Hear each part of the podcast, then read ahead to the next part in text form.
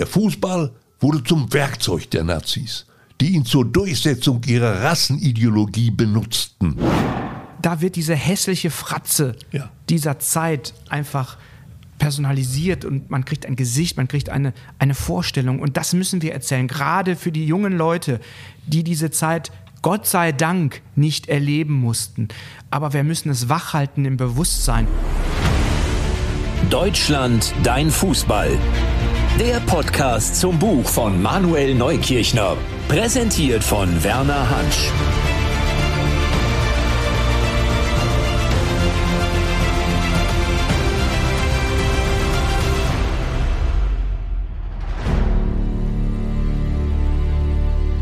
Komme nach Oberschlesien, noch in Deutschland.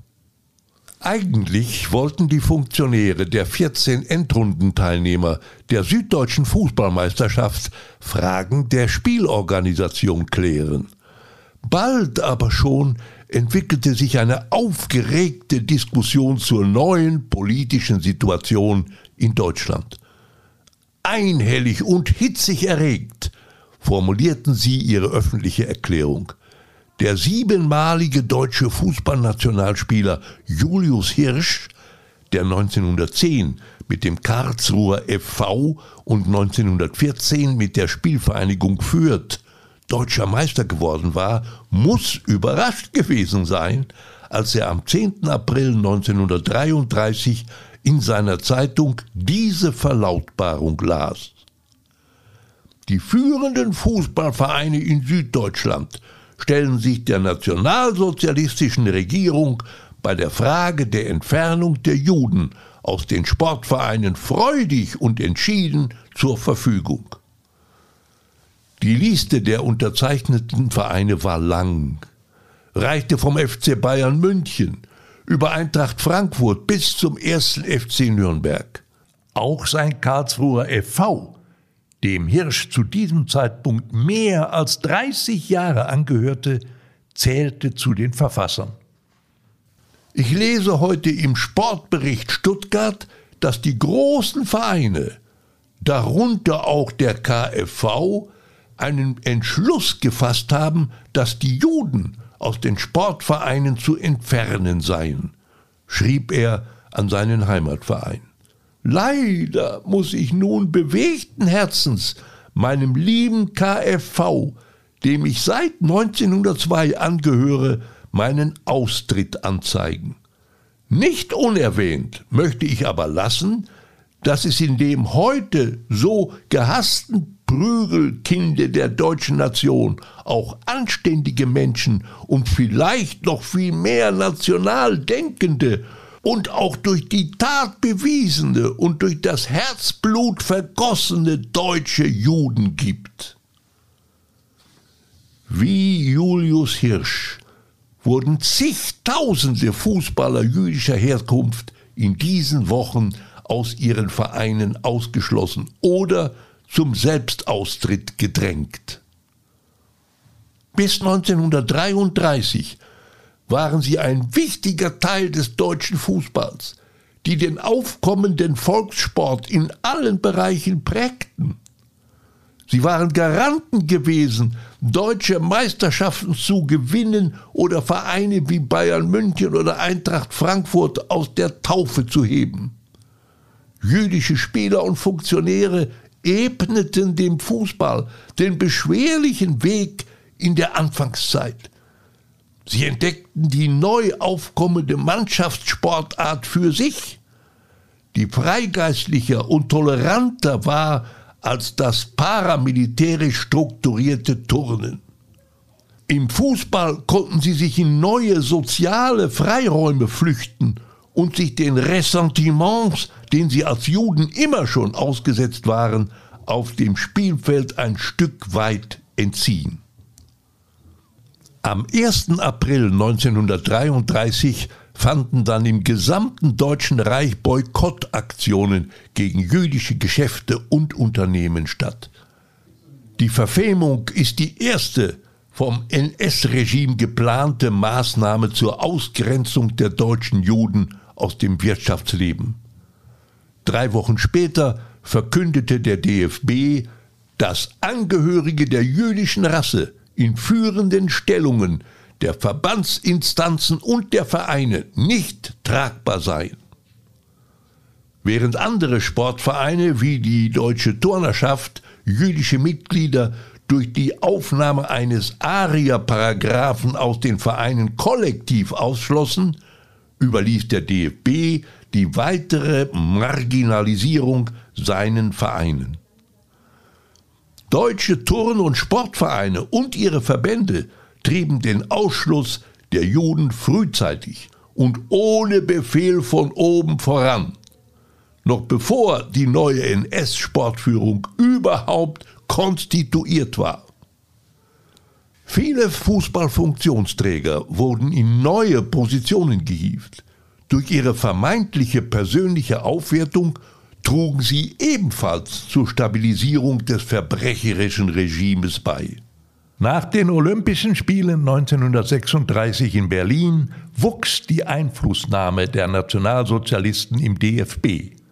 1940 wurde der Verband in das Reichsamt Fußball des Nationalsozialistischen Reichsbundes für Leibesübungen überführt. Dieser Prozess sei, so der Historiker Nils Havemann in seiner zentralen Studie Fußball unterm Hakenkreuz, durch die weit verbreitete Neigung zur Realitätsverdrängung und durch die mangelnde Bereitschaft zur kritischen Selbstreflexion der Funktionäre unterstützt worden. Zum nennenswerten Widerstand gegen die Nazis kam es daher nicht. Im Gegenteil, mit großer Begeisterung, so Havemanns Resümee, folgten viele Verbandsfunktionäre dem Aggressor Adolf Hitler. Manche identifizierten sich so stark mit der Ideologie, dass sie die Niedertracht der NS-Diktatur mit verkörperten. Andere ließen Spielräume ungenutzt, sich den Nationalsozialisten zu widersetzen. Sie trugen so ebenfalls zur Stabilisierung des verbrecherischen Regimes bei. Der Fußball wurde zum Werkzeug der Nazis, die ihn zur Durchsetzung ihrer Rassenideologie benutzten. Der DFB, Funktionsträger, Spieler, Trainer und Vereine haben sich so mitschuldig an Verfolgung, Krieg und Vernichtung gemacht. Und zwar durch ideologische Verbohrtheit, Gedankenlosigkeit, willentliche Ignoranz, Opportunismus oder beruflichen Ehrgeiz. Der Prozess der Dehumanisierung der jüdischen Bevölkerung begann mit ihrer gesellschaftlichen Ausgrenzung und endete in den nationalsozialistischen Vernichtungslagern. Als 1941 die Deportationen in die Konzentrationslager begannen, machte die Vernichtungsmaschinerie der Nazis auch vor großen Fußballern nicht Halt. Anders als sein Freund und Karlsruher Sturmpartner Gottfried Fuchs hatte es Julius Hirsch nicht mehr geschafft, rechtzeitig ins Exil zu fliehen. Er hatte seine Situation wie unzählige national gesinnte Juden fatal verkannt obwohl sie schlimmste Übergriffe an Leib und Seele erfahren hatten, hielten sie es einfach für unmöglich, dass man sie als kaisertreue Frontsoldaten in ihrem geliebten Heimatland auslöschen wollte. Im Februar 1943 erhielt Julius Hirsch von der Gestapo einen Marschbefehl zu einem Arbeitseinsatz am 1. März 1943 habe ich meinen Vater zum Hauptbahnhof in Karlsruhe gebracht und von dort wurde er abtransportiert in einem normalen Zugabteil. Es war eines der schrecklichsten Erlebnisse meines Lebens, schilderte Tochter Esther Hirsch 2006 dem Biografen ihres Vaters Werner Skrentny, der nach langen Recherchen 2012 das vielbeachtete Buch Julius Hirsch, Nationalspieler, ermordet, vorlegte. Mit Julius Hirsch wurden 170 bis 200 Juden aus Württemberg, Baden und dem Rheinland über Stuttgart, Trier, Düsseldorf zunächst nach Dortmund verschleppt. Am Abend hielt der Personenzug am Dortmunder Hauptbahnhof, nur ein paar Schritte entfernt, wo sich heute das Deutsche Fußballmuseum befindet. Die Zuginsassen wurden zu einer nahegelegenen Halle auf dem Viehmarkt gebracht.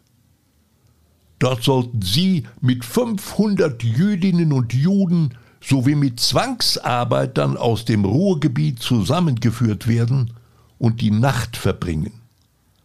Während dieses kurzen Aufenthaltes in der Dortmunder Innenstadt gelang es Hirsch, ein letztes Lebenszeichen an seine Familie abzusetzen, eine in Dortmund abgestempelte Postkarte zum Geburtstag seiner Tochter.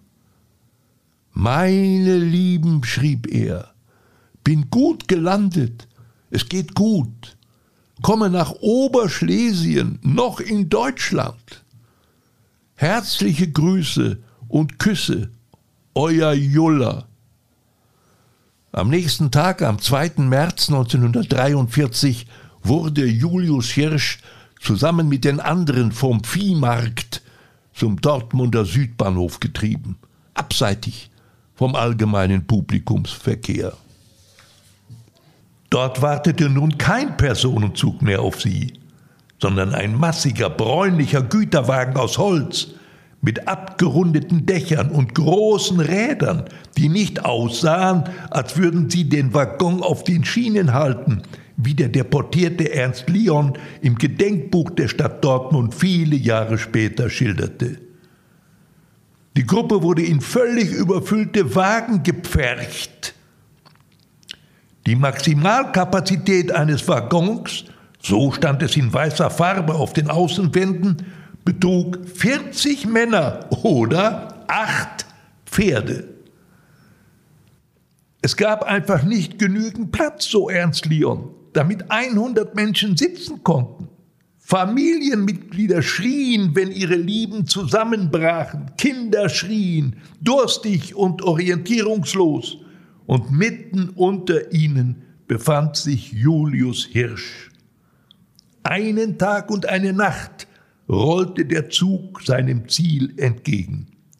Mit weiteren Haltestationen in Bielefeld, Hannover und Dresden die braunen Holzwaggons füllten sich, bevor der Todeszug in der Nacht des 3. März 1943 das größte Vernichtungslager der Nazis erreichte.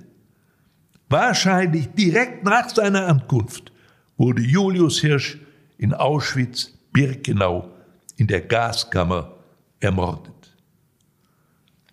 Das Abschiednehmen von ihrem Vater am Karlsruher Hauptbahnhof drei Tage zuvor verfolgt Esther Hirsch, die im Februar 1945 mit ihrem Bruder nach Theresienstadt deportiert worden war, ihr ganzes Leben. Es war ein strahlend schöner Tag. Noch heute kann ich nicht begreifen, dass an diesem Tag die Sonne scheinen konnte. Und jetzt der Talk. Manuel Neukirchner im Gespräch mit Werner Hansch. Ja, Manuel Neukirchner, auch das gehört zur Geschichte des deutschen Fußballs, diese ganz furchtbare Sache. Diese Periode, äh, ja, die zwölfjährige Nazi-Herrschaft in Deutschland mit allem, was damit verbunden ist, mit diesen zig Millionen Opfern, die diese Zeit gefordert hat. Julius Hirsch war einer, eine maßgebende äh, Persönlichkeit und wir müssen nur so sagen, wir sitzen ja hier im Deutschen Fußballmuseum uns jetzt gegenüber. In Dortmund hat sich sozusagen äh, dieses Schicksal in eine bestimmte Richtung endgültig entschieden. Nicht weit weg von dieser Stelle, wo jetzt das Museum steht, hat ja der Transport begonnen, dann nach Auschwitz. Ja, ja. Birkenau. Ja, es ist. Ja, in, insofern finde ich im Nachhinein sogar hat das Deutsche Fußballmuseum einen sehr wichtigen symbolischen Platz gefunden. Und Werner, es gehört zu den beeindruckendsten Momenten ähm, in meiner Aufgabe, wenn ich in der Ausstellung bin. Wir haben Schülerinnen und Schüler, wir sind ja außerschulischer Lernort, wir haben sehr, sehr viele Klassen hier zu Besuch. Ja.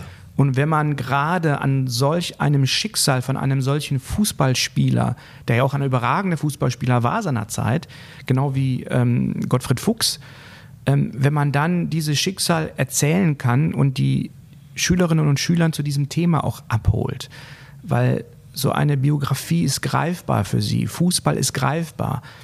Mir hat mal ein, ein Junge gesagt, ähm, das muss doch furchtbar gewesen sein, wenn der aus seinem Verein gedrängt worden ist. Wenn ich mir vorstelle, dass ich jetzt in meinem Heimatverein, ich spiele in der C-Jugend, nicht mehr mitspielen darf. Also die, die, die Kinder werden sehr, ja kindlich natürlich, äh, an so Themen herangeführt. Aber das ist sehr nachdrücklich und das, das bleibt.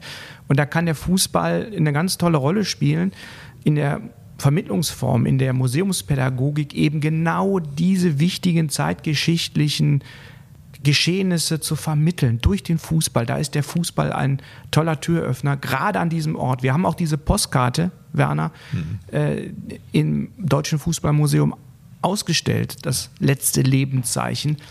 Ähm, und ja, das, das äh, ist ein ganz, ganz wichtiges Exponat, um eben auch diese schreckliche Zeit, diese Gräuelzeit, diese Terrorzeit ähm, der Vernichtung der Nazis, um das gegenwärtig zu halten. Wir dürfen nicht vergessen, Werner. Ja, das ist ausgesprochen äh, wichtig.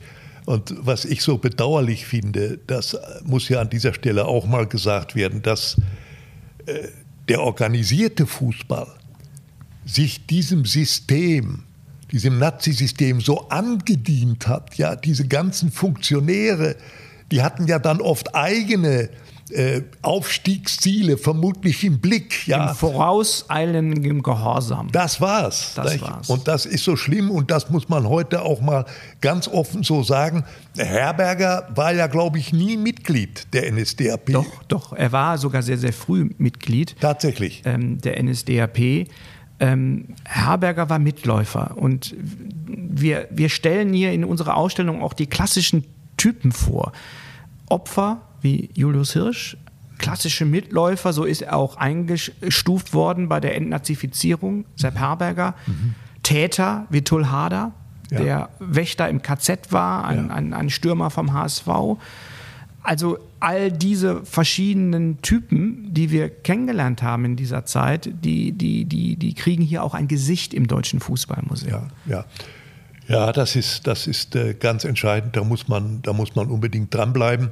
Ich weiß ja auch, äh, es gibt ja, der DFB verleiht ja heute, glaube jährlich den Julius Hirsch-Preis. Der geht an äh, zum Beispiel an Fanclubs, nicht, die sich in besonderer Weise äh, engagieren ja. äh, bei der Bekämpfung von, von äh, Rassismus, Rassismus von Ausgrenzung. Ja, äh. ich selber habe mal eine Laudatio gehalten, das war, glaube ich, 2017 in ja. Karlsruhe findet die Preisverleihung äh, statt. In der Stadt von Julius Hirsch und von Gottfried Fuchs. Das ist so. Nicht? Da gibt es ein Medienzentrum. Mein Gott, nochmal die ganze DFB-Spitze saß vorne aufgereiht in der ersten Reihe. Und ich habe dann äh, auf einen Gelsenkirchener Fanclub, stell dir vor, äh, der es sehr verdient hatte, den Preis zu bekommen, weil die haben sogar erreicht, dass bei Schalke in der Satzung steht, wer sich äh, rassistisch und so weiter äh, verhält in der Öffentlichkeit und so weiter, kann aus dem Verein ausgeschlossen werden. Ja, ja. Das war Vorbild für mich. Und ich weiß noch genau, ich habe damals äh, zunächst mal die Geschichte meines Vaters vorangestellt. Nicht? Der einfache Malocher, der Püttmann, Stefan Hansch, 1932 in die kommunistische Partei eingetreten und in den kommunistischen Gewerkschaftsbund. Das war doch mindestens mutig. Ja. Nicht? Weil doch schon am Horizont der braune Verführer zu erkennen war. Die hatten keine äh, umstürzlerischen Pläne. Die Püttmänner, die die, die hatten ja gar keine Methoden, sich überhaupt zu verstecken vor der Gestapo. Die wurden alle sehr schnell geschnappt. Und mein Vater stand dann am 24. April 34, also nach der Machtübernahme hier vor dem dritten Strafsenat beim Oberlandesgericht in Hamm und war angeklagt der Vorbereitung zum Hochverrat. Zwei Jahre Zuchthaus mit 25 anderen Püttmännern. Ja. Nicht? Und äh, ich habe schon vor einiger Zeit mal angeregt, beim Bergbaumuseum in Bochum, da müsste es eine Abteilung geben, die das mal würdigt, ja. was diese Bergleute da geleistet haben. Ich meine, über Stauffenberg wissen viele schon einiges. Ja. Und es müsste noch viel mehr bekannt werden. Das brauchen wir heute. Werner, diese Geschichten müssen wir erzählen. Und ich bin dir dankbar, dass du auch ja. diesen Exkurs in deine eigene Biografie unternimmst. Ähm, weil da wird diese hässliche Fratze ja. dieser Zeit einfach personalisiert und man kriegt ein Gesicht, man kriegt eine, eine Vorstellung. Und das müssen wir erzählen, gerade für die jungen Leute, die diese Zeit Gott sei Dank nicht erleben mussten. Aber wir müssen es wachhalten im Bewusstsein. Wir dürfen nicht schweigen. Und deswegen bin ich dir sehr dankbar, dass du auch gerade diese Geschichte auch von dir, aus deiner eigenen Familie ja, berichtest. Das, das, das, das liegt mir wirklich sehr am Herzen. Und ich kann mich noch besinnen, nach meinem Auftritt bei der Preisverleihung auf Julius Hirsch habe ich Christian Seifert angeschrieben und hat ihm gesagt, es müsste doch der Deutsche Fußballbund und die DFL äh, so viel Einfluss entfalten, dass zum Beispiel so eine Preisverleihung auch mal öffentlich im Fernsehen übertragen wird, nicht? dass viele Menschen mehr darüber erfahren könnten, was der deutsche Fußball eigentlich heute jedenfalls versucht zu leisten an Verständigung und so weiter. Ne? Äh, ja, ich glaube, er hat es verstanden, aber er konnte es auch nicht mehr, er konnte es dann auch nicht mehr umsetzen. Aber das Deutsche Fußballmuseum ist ein Erinnerungsort. Dafür hat der DFB unser Haus auch initiiert, der nicht vergisst, ein Ort der Erinnerung, der genau diese Geschehnisse ähm, vermittelt. Und das gehört zur deutschen Fußballgeschichte und dieser Geschichte stellen wir uns im Deutschen Fußballmuseum. Und deswegen ähm, sind gerade Spieler wie Gottfried Fuchs und Julius Hirsch, die beiden einzigen jüdischen Nationalspieler, die wir hatten, dass man an diesen Biografien kann man so viel vermitteln. Und ähm, ja, im Deutschen Fußballmuseum ist genau der richtige Platz dafür. Ja, da muss ich dir sagen, da kann ich dem, kann ich vor diesem Museum allein schon aus diesem Grund meinen Hut ziehen. Das ist ganz tolle Arbeit. Und wir sehen, lieber Werner, wie wichtig der Fußball ist, abseits des 1 zu 0 auf dem Rasen, nämlich genau diese Themenstellungen aufzuspüren. Deutschland, dein Fußball ist der Podcast zum Buch von Manuel Neukirchner, erschienen im Verlag Edel Sports. Den Link zum Buch findet ihr in den Show Notes. Neue Folgen immer dienstags überall, wo es Podcasts gibt.